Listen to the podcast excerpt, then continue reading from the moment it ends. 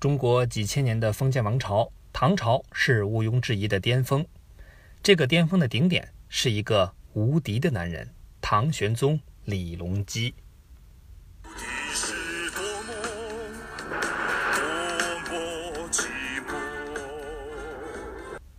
唐玄宗在位四十五年，是唐朝在位最久的皇帝。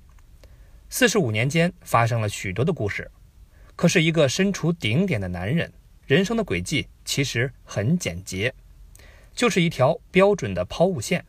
可以说，前半生英明神武，王者荣耀；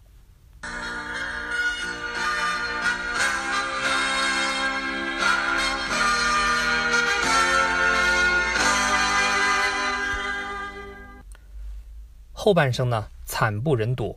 望着农药。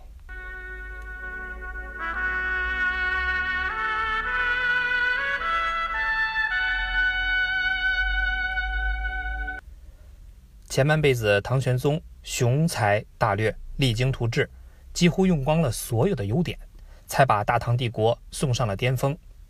而后半辈子，一夜回到了解放前，靠的就是一个字儿：瞎。我们先看唐玄宗灿烂的前半辈子，雄才大略，专怼中国大妈。在咱们中国，怼天怼地都不算什么。一个人想要变成真正牛逼的汉子，去怼大妈呀！怎么了？啊一会儿你要是再乱，我就还给你甩上！呸呸呸呸！哎，我说老傅啊，现在爬高都不去，也没事。得了一个公鸡了？老 你是怎么搞的？啊？我怎么搞的？我还想问你是怎么搞的呢？我来出这你防盗演习的事儿，可没想到。起初啊，我还以为这两位同志啊是为了练习呀，来假装坏人的呢。这谁成想？哎，你们真不是去里放下来的啊？要是的话，赶紧告诉大妈，别让大妈着急呀。大妈，哎。我俩真想是，可我俩真不是。唐玄宗就是在和中国大妈对赌的斗争中呢成长起来的。我们上回说到了武则天最终把皇位还给了李家，但武大妈传奇已经给女性带来了巨大的鼓舞。如果说妇女能顶半半天，大妈呢绝对能顶一整天。这个时候，局势是这样的：武则天有三子一女，李显、李旦和太平公主，其中皇位就传给了李显。李显是一个不成器的怂货，可偏偏李显的韦皇后呢是一个不省油的灯。她第一个受到了酷炫婆婆的鼓舞，满脑子就想当皇帝，但她的脑容量呢不大。梦想一大，就压迫智商了。武则天苦心经营几十年，才小心翼翼地当上皇帝。韦皇后觉得这样太慢，要学人家玩什么？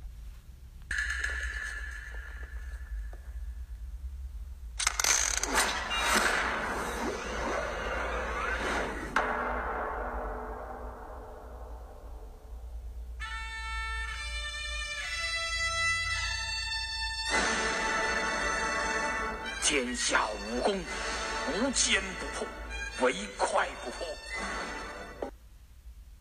更要命的是，他还有一个更加脑残的女儿安乐公主。两个母女一商量，直接把老公李显给毒死了。这位安乐公主呢，遗传了她娘的小脑子和大大的梦想。她想着，妈咪如果当上了皇帝，自己呢就是下一位女皇帝。结果。步子迈大了，扯到了李诞。酒一口一口喝，路一步一步走，步子迈大了，咔，容易扯着蛋。不过这次呢，不是李诞本人，而是李诞的儿子李隆基。李诞的儿子学名李隆基，但道上的兄弟呢，都喊他诞生。在中国，连三岁孩子都知道，诞生是专门怼大妈的。李隆基带着小弟轻松把韦皇后和安乐公主给砍死，然后意思意思让老爹李旦当了皇帝，而李旦呢，也意思意思当了几年皇帝。正要传位呢，给李隆基，一个大妈又出现了，不是容嬷嬷，而是李旦的妹妹武则天的女儿太平公主。话说太平公主很能干，也很有野心，当不上皇帝也要把控朝政。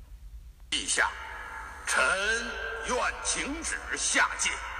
呃，且慢，以老臣之见，还是不动干戈为好。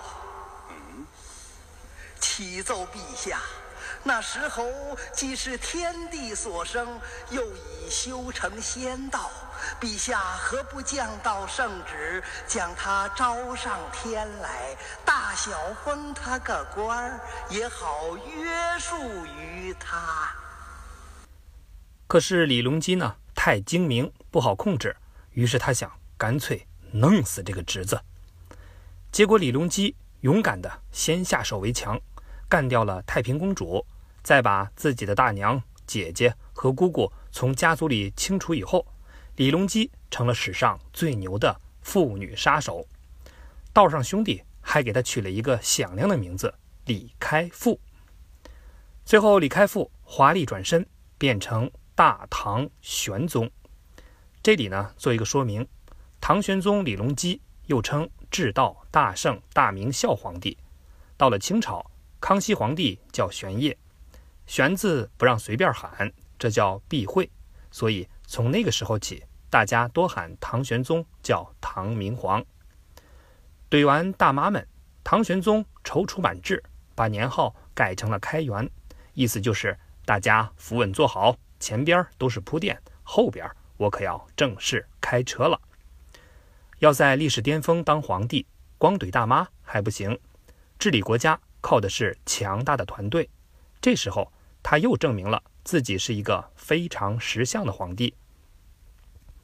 唐朝的宰相特别多，这时候的唐玄宗知人善任，他身边所有的宰相清一色治国小能手，比如姚宠、宋璟、张悦、张九龄，这些神队友轮番上阵，花样炫技，帮助唐玄宗把大唐帝国推到了军事、文化、政治。全面强盛的顶点，这就是著名的开元盛世。尤其是张九龄，有才有品，还直言敢谏，科教文卫，农林牧副渔，就没有他不行的，堪称一代贤相。那贤到什么程度呢？据说他死后，只要有人给唐玄宗推荐新人，他都要多问一句：“有九龄那么厉害吗？”值得一提的是。张九龄眼光很毒，有个将军打了败仗，论罪当诛，他一看这货就不是一个好东西，坚持让唐玄宗判他死刑。可皇帝没听他的话，最后选择了原谅，而这个将军就叫安禄山。拽拽的样子，你真的心太坏，你好毒，你好毒，你好毒。我想到这么一件事儿。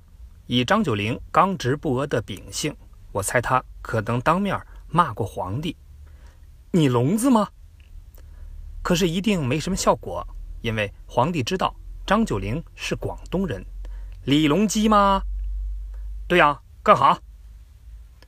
这时候的大唐帝国呢，一切都是最美的，美到唐玄宗觉得自己已经功德圆满，该享受生活了，不用开元了。于是呢。把年号改成了天宝，这一改就把自己改进了惨不忍睹的抛物线后半段。从开元到天宝，年号变了，唐玄宗的人设呢也终于迎来了拐点，开始纵情享乐。那做人嘛，最重要的是开心。这一开心不得了，大唐帝国也开始跟着崩塌。应该说，李隆基还是一个很有个人魅力的。因为所有人都爱他，不分贵贱。当他想要大唐荣耀的时候，就有贵人相助；当他想要败家的时候，就会跑来一帮贱人。因为皇帝眼瞎，大唐迎来了大唐爆破三人组。首先是一个隐藏的雷节度使安禄山，还有一个埋雷的宰相李林甫，再加一个踩雷的宰相杨国忠。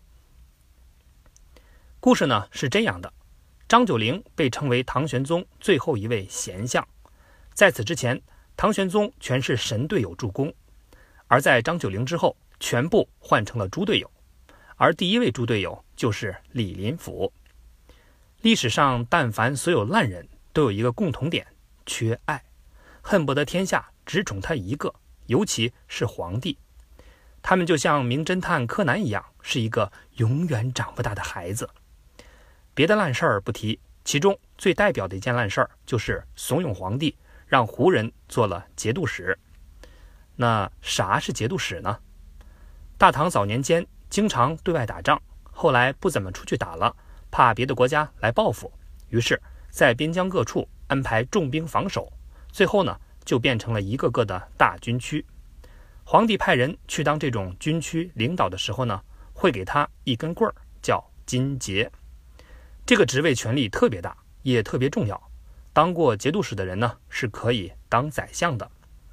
这种边疆军区兵特别多，调度起来很复杂，离中央又远。有点急事儿，根本来不及向皇帝汇报，全靠节度使自行决断，所以呢，权力老大了，基本上可以说是边疆的小皇帝。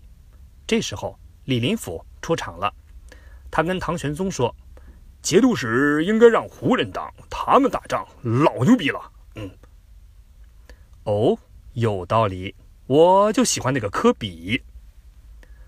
唐朝呢，是多民族的融合。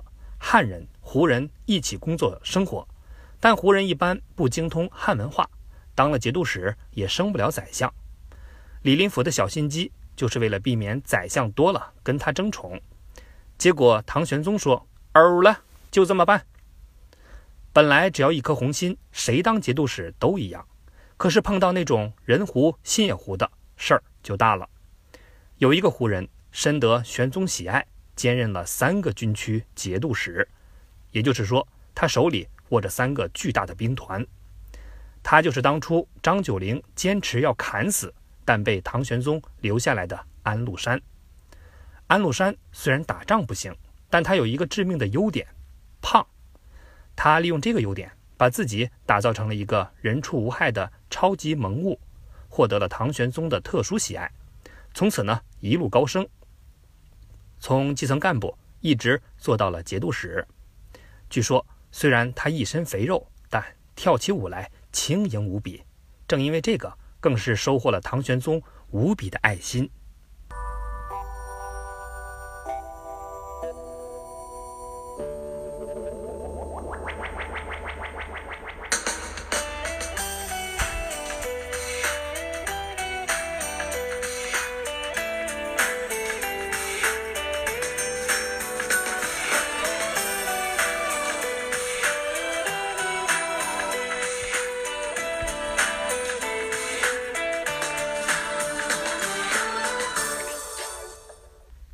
当时的唐帝国首都的兵力又少又弱，边疆精兵强将扎堆儿，关键呢还多数掌握在安禄山这样的胡人手上。你说你害怕不？李林甫一个不小心，给大唐埋下了巨大的一颗雷，然后呢愉快的当完宰相，撒手去等阎王爷了。唐玄宗在天宝年间吃喝玩乐，看到儿子有一个漂亮的小老婆，就提议帮他暂时保管着。这个儿媳妇儿就是现女友杨贵妃。传说杨贵妃也是一个胖子，号称大唐小肥羊，同样也是长袖善舞，皇帝爱她爱得不得了。通过安禄山和杨贵妃这两个人生赢家的故事，告诉大家：哎，你们就死了心吧，人家跳舞都跳成这样，不还是个胖子吗？杨贵妃这个女人呢，除了吃荔枝、跑死几匹马。其他也没有什么劣迹。这段呢，有人就会说，都知道荔枝是从南边送来的，因为当地吃肯定新鲜呐。那为啥不让杨贵妃过去岭南呢？哎，你这个问题问得好哎。那我不问你了，你问问马吧。驮两筐荔枝和驮杨贵妃，哪个死得快？好了，我们再说到正事上，可就是因为喜欢杨贵妃。唐玄宗呢，让他堂哥杨国忠当了宰相，结果呢，杨国忠跟他前任李林甫一个尿性。自打我进宫以来呀，就独得皇上恩宠。